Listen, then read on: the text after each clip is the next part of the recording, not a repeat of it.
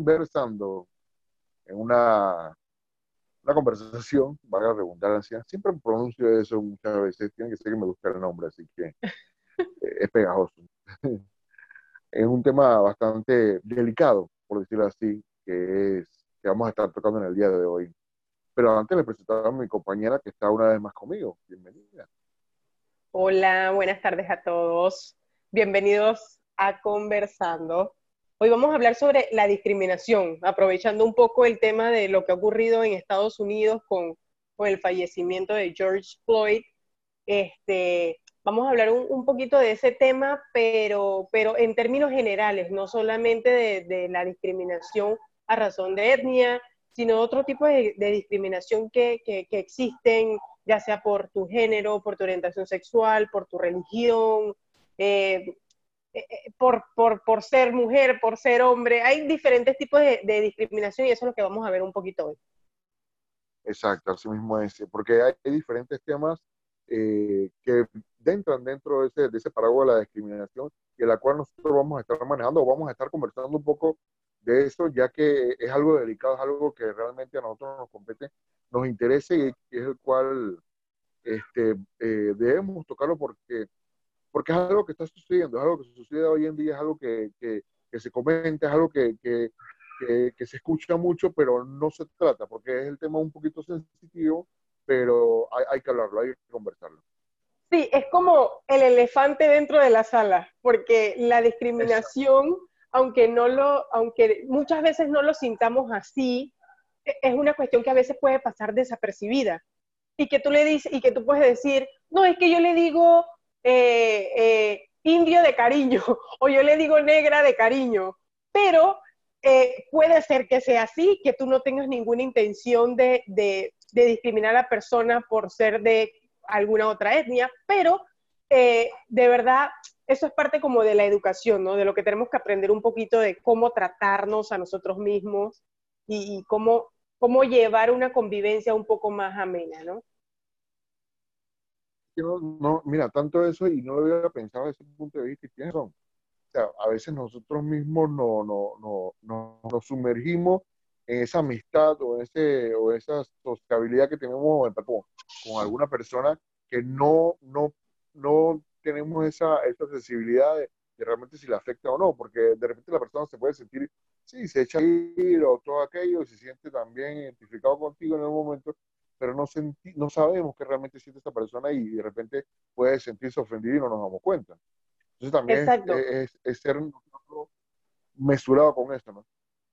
Claro, cuando hablamos de discriminación a veces la gente lo toma muy a la ligera, pero, pero el término discriminación en sí implica que tú estás de alguna manera dando un trato desigual o no estás siendo, no, no estás tratando de la mejor manera a una persona simplemente por motivos raciales, políticos, religiosos, la edad, incluso la edad. Muchas veces vemos trabajos en donde no quieren aceptar a una persona porque es mayor de los 50 años o mayor de los 60 años. Eh, por su condición física o mental, una persona discapacitada, muy pocas posibilidades se le dan a esas personas para acceder a un trabajo o una buena educación.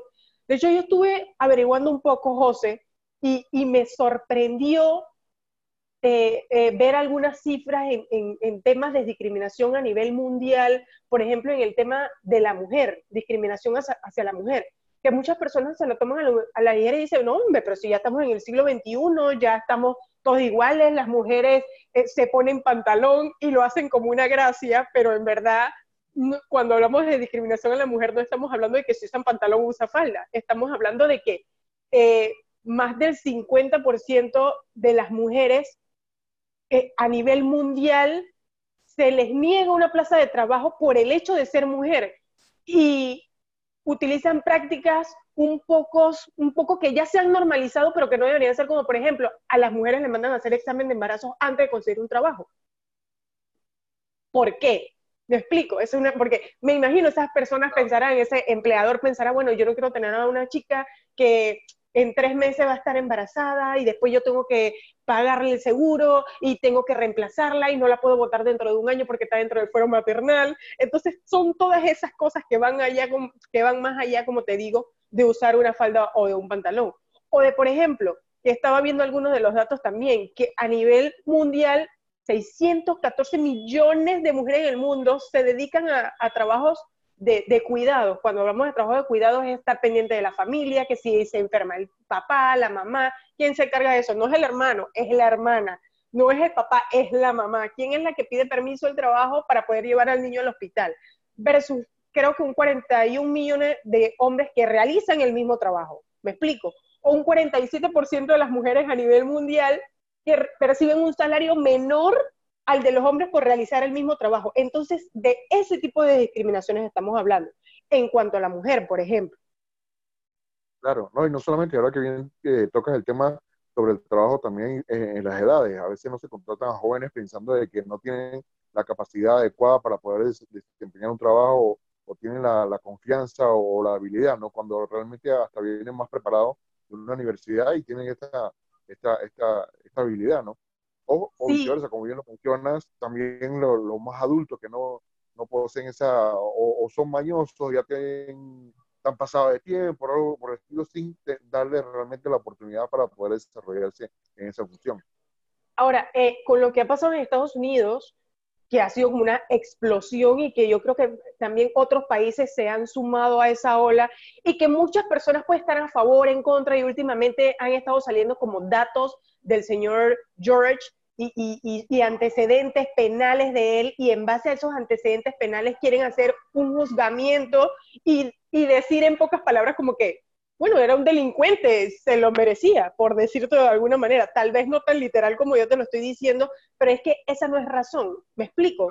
Entonces, estamos hablando de que, de que cuando hablamos de discriminación étnica, más que racial, que, que son términos distintos, porque racial se refiere, se refiere a que, ok, si es negro, si es indio, o sea, de dónde viene, de qué, de qué área viene, en, en cambio lo étnico abarca más que por, no solamente por su, por su condición de piel, sino por el área donde vive, su condición social, donde vive, donde estudió, todo eso es como la conjugación que te lleva a decir, bueno, esa acción se cometió por una discriminación. Entonces, cuando vemos las cifras a nivel mundial y tú ves, bueno, ¿quiénes son las personas que más sufren de discriminación a nivel mundial y a lo largo de la historia, José? Estamos hablando de los pueblos indígenas y de los negros. Eso es lo que te iba a decir tiene mayor alto eh, índice de discriminación y realmente, eh, y así por siglos. Y yo no, mira la época que estamos ya, yo soy 21 y, y, no sabemos realmente por qué continúa esto cuando ya no debería estar pasando. Y ahí está el análisis. Que... Una, catarsis de, sí, sí. sí, ahí está el análisis, José, que se hace a nivel internacional. de, de, de, Ok, ¿qué origina discriminación? ¿Por qué discriminamos? Exacto. Ahí está el punto y eso es lo que nos toca investigar. Exacto. Claro, claro, claro. Y, y, desde donde yo lo veo, José, yo creo que esa ha sido una construcción social que se ha extendido de generación en generación. Con lo cual yo creo que, el, que esto debe atacarse como todo desde el punto de vista de la educación. Es que no tenemos de otra. Nosotros educamos, vamos a poder tener una mejor sociedad. Pero a veces la gente no lo quiere, no lo quiere relacionar, o sea, no quiere relacionar la discriminación con, con, el tema de la educación o no quiere relacionar el tema de la discriminación con esas construcciones sociales que se vienen haciendo de generación en generación y que te dicen, por ejemplo, yo conozco personas que todavía en su casa le dicen, no te juntes con ese negro, o no te juntes con ese indio. O, cosas como esa. O esa mujer, porque la mujer, por decirte, le gusta vestirse eh, con faldas cortas o pantalón cortos o blusas o, estiradas. Te, dicen, bueno, no te juntes con esa tipa porque es una cualquiera. O no te juntes con esta otra porque, me explico, y vamos juzgando por lo que vemos, por la apariencia física, pero realmente no conocemos a las personas. Entonces es una cuestión como de educación y de y de que vayamos nosotros mismos como sociedad desconstruyendo eso que, que hemos formado hasta ahora. ¿no? hay, hay, que, que, ponerse a pensar o analizar un poco que, que, es verdad. Ahí estuve escuchando algunas declaraciones de algunas personas que estaban protestando y algunos protestaban realmente por, por lo que había sucedido con Floyd, pero otros protestaban y, y me llamó mucho la atención porque realmente eh, eh, eh, es verdad, sí, sucedió un, un, crimen y hay que, que, que, tomar cartas en el asunto porque son mucho tiempo que dura. Pero, pero hay personas de color que matan personas de color, hay personas blancas que matan personas blancas. Entonces hay que también separar un poquito los términos o las situaciones. Entonces, ¿por qué estamos ¿Por qué se está luchando por la discriminación? ¿Quiénes están discriminando? Eh, perdón, discriminando, y, y por qué lo están haciendo, cuáles son las razones, cuál es lo que afecta realmente a nuestra sociedad para que nosotros lleguemos a ese punto. ¿Por qué, por qué no se le da? Y bien lo, lo, dice, yo creo que es parte de la educación. Si nosotros estuviéramos educando a, la sociedad, porque es la sociedad el eje de todo esto, o sea, y parte de la sociedad entendamos que es la familia, que es el núcleo de, de, de toda sociedad, entonces nosotros vamos a entender que si nosotros educamos esa familia, nosotros educamos, eh, estamos educando a esa sociedad. Es un paso que paso a paso, ¿no? Y creo que eso es lo que eh, lo, lo, que complementa todo para poder, para poder eh, continuar y llevarlo a cabo. En Israel lo, lo, lo, cultivan así. Ellos se concentran mucho en la familia, es el eje de todo. Para tú tener una buena sociedad, debes inculcar eso en, tu familia. Si en tu hogar no, no tienes esa relación de, de comunión, de entender, de, de, estar armoniosa. El padre tiene que estar trabajando, la madre debe estar eh, colaborando, se pero todo en una unión y una sola dirección. No debe haber matrimonios eh, disueltos, tratan de, que, de, de, aconsejarlo, de tener consejeros, de tratar de que se lleven bien. O sea, hay muchas razones que también eh, contribuyen y nosotros mismos contribuimos. Y hay una pregunta que siempre, y yo sé muchas las personas, de repente nos hacemos, ¿cómo nosotros ayudamos a que eso pare? a que eso no continúe. Exacto. Sí, y, y, y, y, como tú dices, es una cuestión de que vayamos, de que vayamos analizando los por qué y, partiendo de esas respuestas que, que, obtengamos y que ya hay muchos estudios al respecto, José. O sea, yo estuve leyendo muchos temas y, cifras y datos y yo veía y yo decía, pero si ya sabemos esto, ¿por qué seguimos en las mismas? Y es porque tenemos muy arraigado eso de que yo soy de esta clase, tú eres de aquella clase, yo estoy arriba, tú estás abajo. Entonces, mientras estemos en eso y no haya cambio como individuo, como individuo, que yo acepte a las demás personas tal y como son, respete a las demás personas tal y como son, se nos va a hacer difícil porque es una cuestión de voluntades. Aquí nadie te va a obligar a, a, nada. Es una cuestión de voluntad y que si bien la vía para mí, sin temor a equivocarme, de todo cambio social es la educación, también hay un componente de voluntad. Hay un componente de voluntad de Estado, de voluntad de la familia, de voluntad de la persona. En, en, hace un par de semanas veíamos cómo en Costa Rica se aprobó el matrimonio igualitario. Aquí en Panamá los medios hicieron eco de la noticia y hubo un estallido como, como si como si esa política se hubiese aprobado en Panamá y la gente empezó a tomar partido y a decir como que no, que, no, que porque sí, que nosotros no tenemos que, ver nada con eso, que déjenlo allá, bueno, que se vayan a casar allá, pero ves que hay un comportamiento de que nadie quiere soltar lo que ya tiene, por decirlo de alguna manera, cuando a nivel mundial creo que un tercio de los países del mundo, ok, en el mundo hay 195 países, un tercio de los países del mundo discriminan a las personas por su orientación sexual, es decir, son encarceladas, son apedreadas, eh, los matan por querer a una persona de su mismo sexo. Pero digo, ¿en qué te afecta eso a ti? No sé, y por allí tú me respetas a mí y yo te respeto a ti, tan sencillo como eso. Creo que ahí es donde empieza también eh, esta situación, o sea, el respeto, o sea, la línea del respeto si tú quieres que te respeten a ti como ciudadano, como ser humano, como persona, también tienes que respetar y dar y, defender esos derechos y respetar esos derechos ajenos. No simplemente que lo ancho para mí, lo angosto para los demás, ¿no? Y también hay algo que, que, quisiera mencionar aquí también, es que es la línea también esa de, y entrando en el respeto y todo lo que sucedió en los Estados Unidos, es donde, donde termina mi derecho y dónde comienzan los de los demás. porque también vemos la ola de saqueo, también vemos todas esas cuestiones que, que provoca el caos y no es por, por, por, por ¿cómo se llama? Por, por, por desmeritar la lucha que se está haciendo. Exacto, por desmeritar la lucha, pero sí hay personas que se aprovechan de eso para ocasionar estos caos. Y, y te soy honesto, no pasa solamente en los Estados Unidos, pasa en América Latina, pasa en Sudamérica, pasa en Europa. O sea, no es que somos tercermundistas acá y allá son del primer mundo, no, pasa igual. Pasa igual en, cualquier eh, eh, eh, continente. Entonces, claro. lo que único que se puede excluir ahí son los asiáticos porque son demasiado formales en su, en su, en su, parte social, en su, su parte como ciudadanos, son muy, muy éticos, hablando más como por los japoneses, ¿no? son muy, muy, muy estrictos y muy cultos. Sí, tú ves, tú, en las redes sociales hemos visto de todo. Es como si hubiésemos estado en algunas de las manifestaciones en Estados Unidos.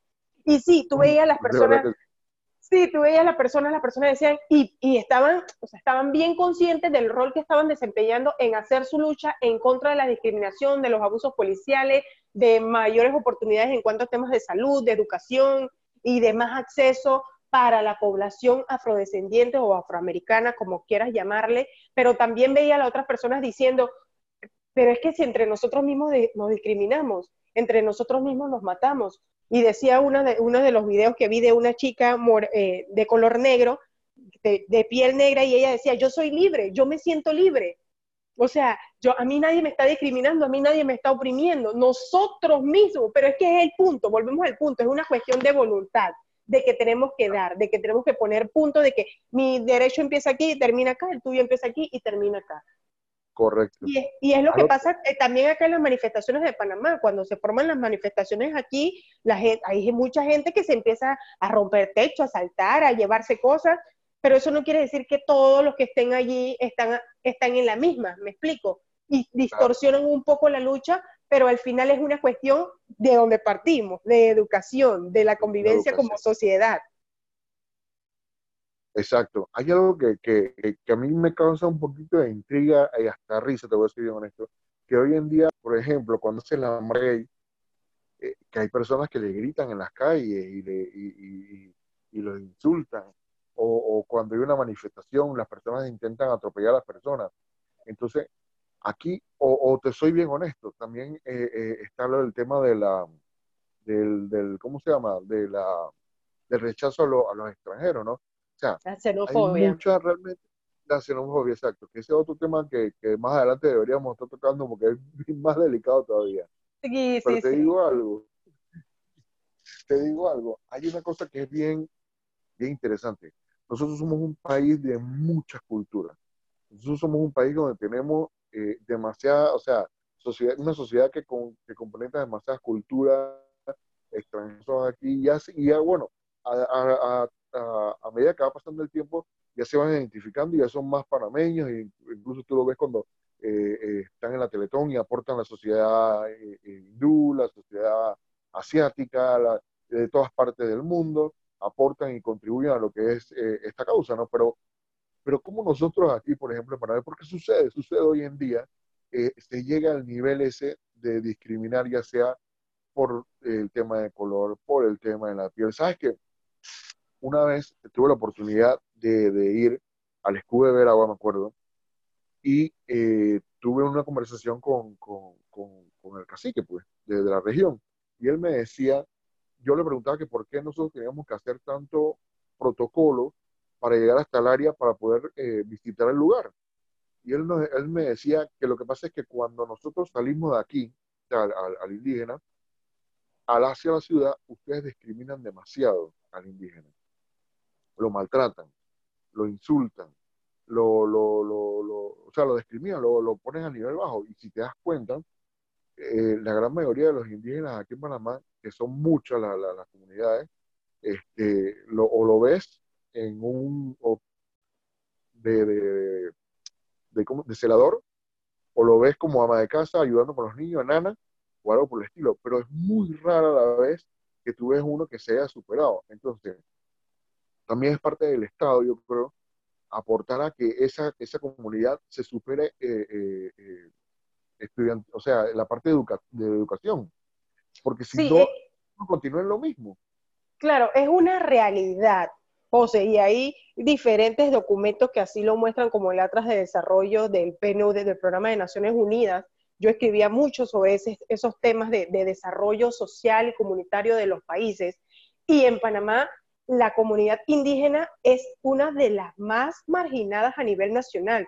Y cuando te hablo de las más marginadas, estamos hablando no solamente del tema de educación, estamos hablando de sanidad básica, de acceso a electricidad, de, acceso a agua potable, de acceso a sistemas de salud. Y obviamente con esas carencias que ellos presentan en sus regiones, cómo se prepara un, niño, una niña para afrontar el mundo globalizado en el que vivimos hoy, en donde todo es tecnología, en donde, o sea, ¿cómo si ni siquiera tienen luz, ni siquiera tienen agua? ¿Cómo? Entonces sí, es un trabajo de Estado y está claro que las discriminaciones, tal cual como lo conocemos, independientemente de cuál sea el tipo de discriminación de las que ya hemos mencionado, étnica, de género, edad, la que sea, es una fuente principal de desigualdad. Eso es elemental reconocerlo, que lo reconozcamos como sociedad.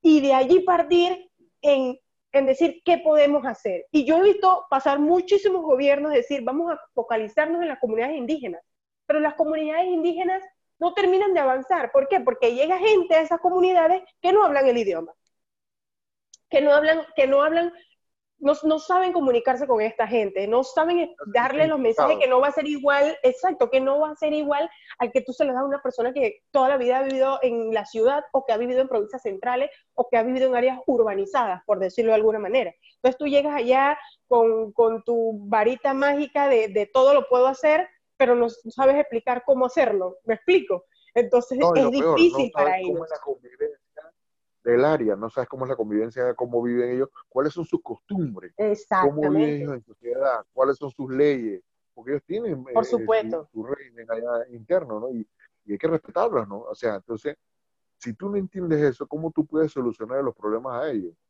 Es parte de conocer también la, parte de la cultura de ellos, ¿no? Sí, y, precisamente creo que por, que por eso fue que se creó la Secretaría de Asuntos Indígenas, hay una Secretaría de Asuntos Afrodescendientes, todas esas instituciones estatales con el fin de eh, resaltar, rescatar y eh, darle esa preponderancia a cada una de, estas comunidades, reconocer el rol que han representado en nuestra sociedad, pero si tú te pones a ver qué hacen estas secretarías, qué hacen estas autoridades, yo realmente yo realmente, y yo no sé si me estoy metiendo en terreno, en terreno eh, eh, telarañoso, sí, pero, pero te digo que, ¿qué hacen? Los vemos en, en la conmemoración de la etnia negra el 31 de, de, de mayo que pasó recientemente, que, es horrible. Yo voy a ser más atrevido que tú, Rosy. No solamente qué hacen, sino que para mi concepto, José Orocu piensa que eso es hasta más discriminatorio todavía. ¿Por qué tiene que existir un departamento o, algo para, para, resaltar? Si tú me dices, ven acá, esto es algo para generar, para asociar, para, para, para que no haya esa separación, yo te digo, vale la pena. Pero si tú no ves cómo estás actuando, entonces simplemente para la, la fecha esa, entonces tú estás diciendo, no está sirviendo, no funciona. Claro. Es que yo entiendo la creación de estas secretarías, yo la entiendo y comparto, comparto que se hayan creado, yo soy afrodescendiente, yo comparto que se hayan creado, pero los objetivos por los cuales se crearon estas secretarías o estas instituciones, desde mi punto de vista, no se están cumpliendo, que es, que es precisamente reducir las desigualdades. ¿Cómo las reduce? ¿Vistiéndote con una ropa colorida el día de la etnia negra? ¿Eso en qué aporta? Pero dime si tú sabes realmente cuánta, por, cuánto es la población afrodescendiente, cuánto estudian, cuántos trabajan, cuántos tienen grado universitario, cuánto tienen acceso a luz, agua potable, las condiciones de vida de esas personas, qué se está haciendo para mejorar las condiciones de vida de esas personas, dónde viven, y lo mismo con la gente que son indígenas. En el plan de estudio, dónde está la parte esa cultural, cómo se aporta, cómo aportaron a la construcción del canal, a nuestra sociedad, año, siglo tras siglo, o sea, toda esa información eso contribuye a la desigualdad porque no lo vamos a entender. Claro, y, y, ahí es que, es que es elemental y es, o sea, no es, no hay manera de no asociar el tema de la educación con todo el contexto todo el contexto social de nosotros. Recientemente veía yo un video eh, que creo que lo estaba promoviendo, promoviendo el profesor Robert Escarriola, un historiador aquí en Panamá, en donde él eh, mostraba su, su tristeza o su insatisfacción de que se haya quitado del currículum educativo la cátedra de eh, Relaciones de Panamá con los Estados Unidos, una materia que a mí me fascinaba cuando yo estaba en la escuela, en el Instituto Nacional. Yo amaba esa materia. Y le preguntaban a los chicos de la universidad, o sea, no que tú te ibas a, la 5 de mayo sin temor a, discriminar o ofender a nadie, sino que tú te ibas a la universidad, un lugar donde hay gente que supuestamente está preparada, y tú le preguntabas cuándo se firmó el Tratado Torrijos-Carter y no sabían. Quién fue el primer presidente después de, de la invasión y no sabían. Qué pasó el 11 de octubre de 1968 y no sabían y tú te quedas como que, ¿cómo? Entonces, si no podemos trabajar en esos temas tan puntuales, estos temas de discriminación y de, eh, cualquier tipo, sí, nos van quedando un poquito grandes, ¿no? Y esas son las cosas en las que nosotros tenemos que trabajar. Y sin duda, educación, educación y educación. No me voy a cansar de repetirlo. Es que la llave de muchas cosas, la llave de muchas cosas. Y yo creo que de la principal es de la desigualdad, como bien lo menciona. Sí, es que discriminar da pie a la desigualdad. Es, para mí es la manera más fácil de tú marginar, porque tú cuando discriminas marginas.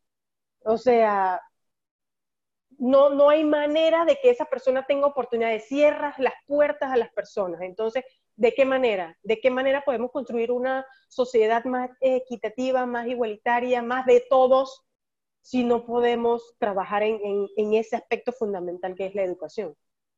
Entonces aquí sí nos toca dejar un poco el, clasismo, el racismo, el populismo, todas esas cosas dejarlas a un lado y concentrarnos en eso que nosotros llamamos humanismo, que sería empatizar con la gente, conocer a la gente y, y tratar de alguna manera de poder contribuir a construir la sociedad que todos queremos, que es, que es como más inclusiva, más participativa, en donde todos tengan las mismas oportunidades, las mismas, las mismas posibilidades o puertas, caminos para cumplir sus objetivos, metas, porque que nadie aquí te está pidiendo que tú me regales un dólar, o que tú me des una bolsa de comida, o que tú me des un, trabajo de barrendera. No, yo eso no es lo que quiero. Yo quiero prepararme, quiero tener mejores oportunidades. ¿Cómo lo voy a hacer? A través de la educación, no hay otra manera. Entonces, dejar todas esas cositas de lado que parece una utopía o parece algo inverosímil, poco creíble, pero hay que trabajar en eso, si no,